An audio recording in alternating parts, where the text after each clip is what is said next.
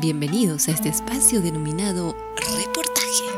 El día de hoy estaremos compartiendo y escuchando acerca del origen de las miniaturas.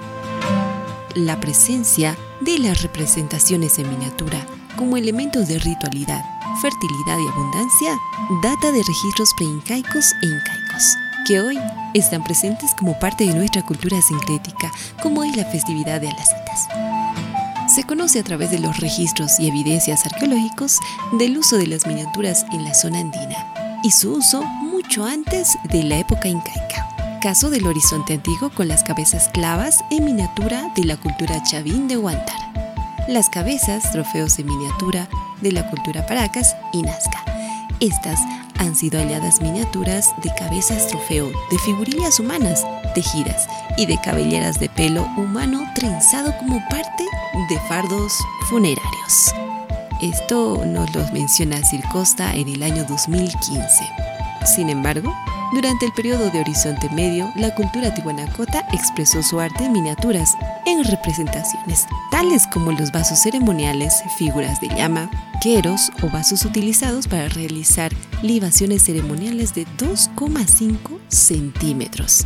Sí, 2,5 centímetros de altura, figuras de llama de 4 centímetros, braseros y cantarillas de barro de 5 centímetros de altura. Estas piezas, que serían producto de recolecciones arqueológicas de la zona tihuanacota, correspondientes a diferentes épocas, podrían denominarse parte de la colección museística del Museo de Tihuanaco del Departamento de La Paz.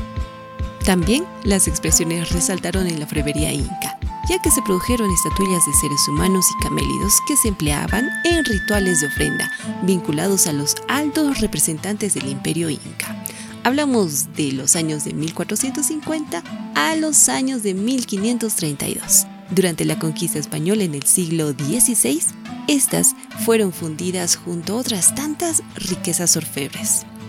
Por tanto, la evidencia arqueológica permite comprender que el uso de las miniaturas fueron y son aspectos esenciales de la ofrenda para la fertilidad y la abundancia, al respecto, Mariel López en el año 2009 clasifica las miniaturas según su función, ya que pueden utilizarse como ofrenda ritual o como amuletos cuando obtienen una finalidad mágico-analógica. En cambio, Frederic Laurent, quien elabora su significación de las miniaturas en el contexto ritual a partir de un estudio del arte de los pueblos inuit.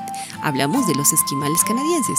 Ellos consideran que son mediadores que agencian dentro del ritual Asimismo, Esther Pasori habla de una matriz de pensamiento conceptual y simbólico para la concepción estética andina, ya que el arte andino no estuvo fundado en la reproducción del mundo, pero sí en la construcción de diagramas mentales sobre él.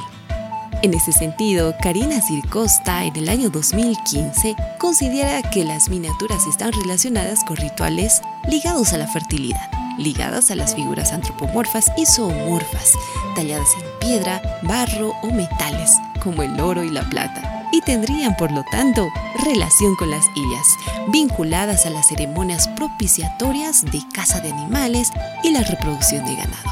Habrían sido tradicionalmente utilizadas desde tiempos prehistóricos. Pequeñas piezas arqueológicas y etnográficas que representan camélidos eran enterrados en corrales para garantizar la reproducción de los rebaños. La presencia de miniaturas como parte de la costumbre y tradición se fueron registrando en la cotidianidad de las comunidades y las personas, teniendo de esta forma de costumbre en situaciones de muerte donde la presencia de las miniaturas es innegable. Casos como cuando muere un niño sin bautizar o se produce un aborto, se entierra el cuerpo acompañado de una ajuar miniatura. O bien, cuando una persona mayor muere, se ofrece un conjunto de objetos que imitan en pequeña escala las herramientas del trabajo que realizaba en vidas. Lo mismo acontece durante la preparación de las mesas de ofrenda, donde se divisan los elementos de miniaturas, como están representadas en los misterios de colores. Es de esta manera que la expresión de la práctica andina llega a ser uno de los elementos que está enraizado en la mentalidad y formas de vida que la vivimos, la expresamos y por supuesto la sentimos. Es una relación directa con las miniaturas.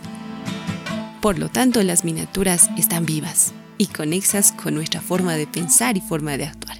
Y es esa expresión que renace cada año en un nuevo tiempo de fiesta, en una búsqueda continua de una mediación a la fertilidad y la abundancia.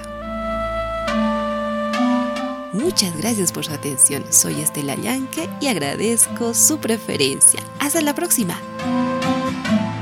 Esta es una producción de Vox Radio elsajama.com, la auténtica radio virtual de los orureños.